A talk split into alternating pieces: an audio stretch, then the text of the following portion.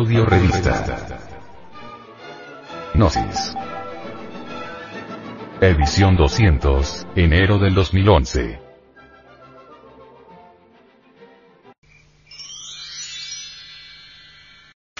Frente Mundial de Salvación del Planeta.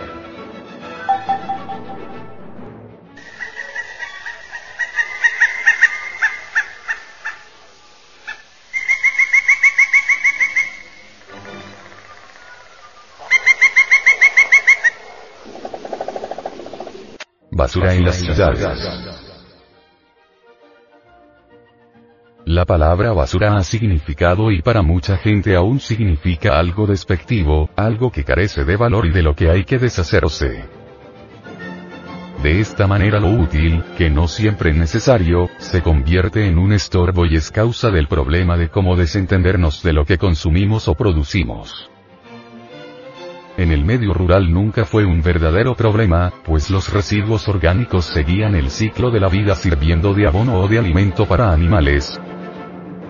Los vertidos arrojados a los ríos eran depurados por las propias aguas, el gran poder depurador de la naturaleza todavía no había sido derrotado por el ansia de poder del hombre.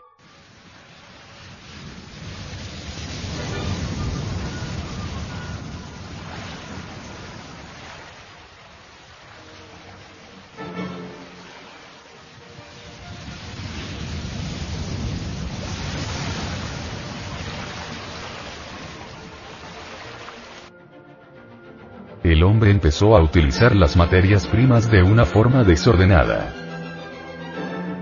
En las ciudades la basura lleva siendo un problema casi desde el origen de estas, debido a la alta densidad de población y al hecho de arrojar la basura a las calles. Esto ha producido la proliferación de insectos, roedores y microorganismos patógenos, trayendo como consecuencia enfermedades catastróficas para el hombre como la peste. Un mal sistema de gestión de las basuras, producirá un deterioro y depreciación del entorno debido a la contaminación del aire, del agua y del suelo.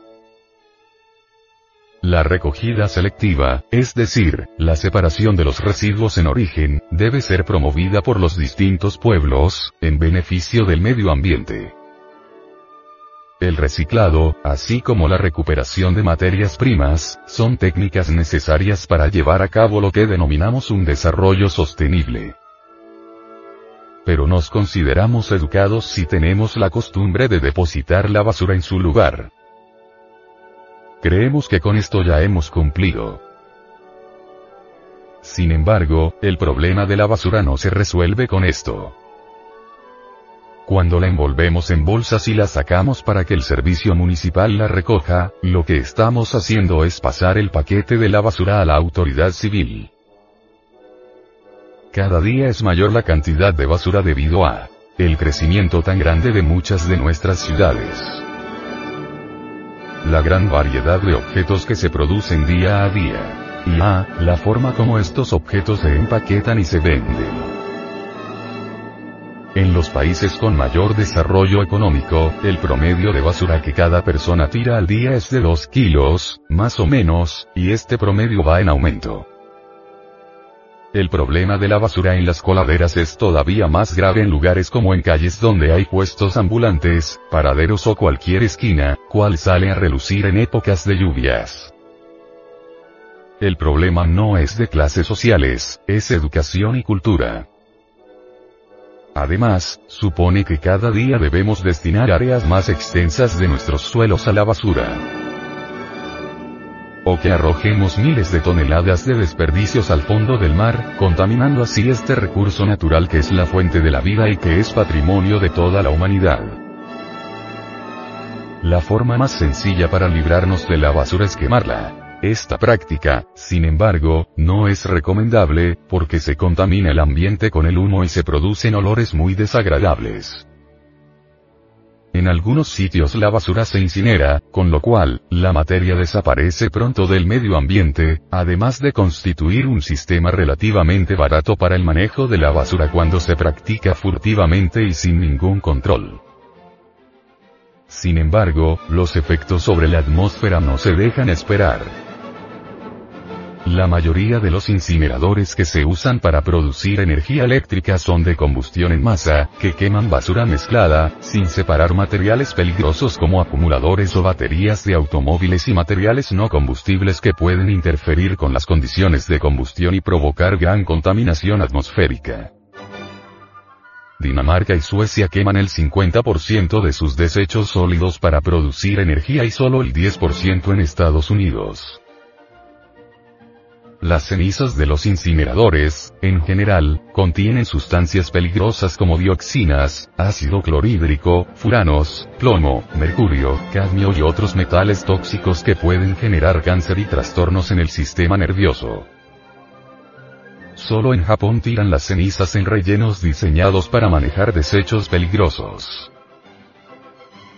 La construcción de incineradores es muy costosa, al igual que su operación y mantenimiento aún con dispositivos avanzados de control de contaminación, se emiten diversas sustancias tóxicas a la atmósfera. Los ambientalistas se oponen a que se dependa del uso de incineradores porque anima a la gente a continuar arrojando papeles, plásticos y otros materiales que se pueden quemar, en lugar de buscar maneras de conservar, reciclar y reusar esos recursos, y reducir la producción de desechos. Además, los incineradores deben de procesar una gran cantidad de basura para que sean rentables. La quema de llantas genera contaminantes atmosféricos como el dióxido de carbono, partículas de hollín, cadmio, arsénico, plomo y zinc. Además al quemarlas se produce petróleo crudo que contamina el agua y el suelo cercano. Otro contaminante que se libera al quemar plásticos clorados como el cloruro de polivinilo, PVC. Produce humo y ácido clorhídrico. Toda vez que la basura se conforma de una gran diversidad de productos degradables y no degradables, muchos de ellos liberan compuestos severamente nocivos. Solo la conservación del contorno natural es la garante de la existencia perenne de las fuentes de vida, porque de esta manera se garantiza realmente el bienestar de la humanidad. ¿Qué diremos de alguien que ensucie su casa, que la contamine, que la queme? De inmediato diríamos que está loco, es demente. Eso es lo que somos cuando no conservamos el ecosistema, cuando no lo mantenemos correctamente protegido, cuando no estamos comprometidos con el equilibrio ecológico planetario, cuando no sumamos la fuerza de todos nosotros los terrícolas para la conservación de nuestra amada casa. Cooperar, aunar esfuerzos, comprometernos individualmente, es lo loable para preservar nuestros recursos naturales de manera mundial. Todos de labios decimos que hay que amar a la naturaleza, pero de corazón no lo cumplimos. Para poder amar a la naturaleza es indispensable gustar de una conducta responsable frente a ella pero que esa conducta sea de adentro hacia afuera, que no sea mero artificio, palabrerío insubstancial de charla ambigua, cuestión de voces o fingimientos, no. Lo que necesitamos es una conciencia realmente ecológica para alcanzar una percepción equilibrada y realista de los problemas del ecosistema del mundo en que vivimos y así lograr una auténtica praxis de las estrategias de conservación. Con una conciencia así podemos hacer una labor maravillosa en la divulgación y conservación de nuestros inmensos recursos naturales. Una conciencia así, ecológica, podrá vincularse une totalmente a la gran cruzada por la preservación del planeta Tierra.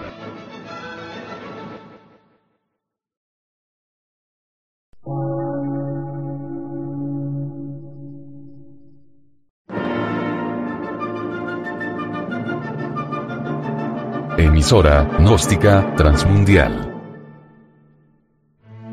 Por una nueva civilización y una nueva cultura, sobre la faz de la Tierra.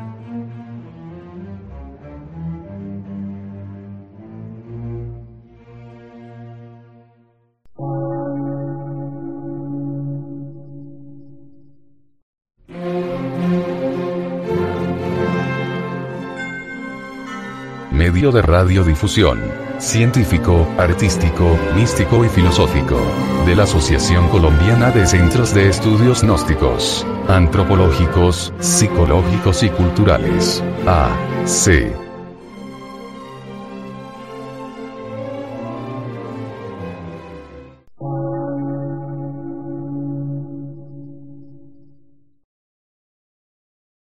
Lectura en movimiento. Difusión sin fronteras.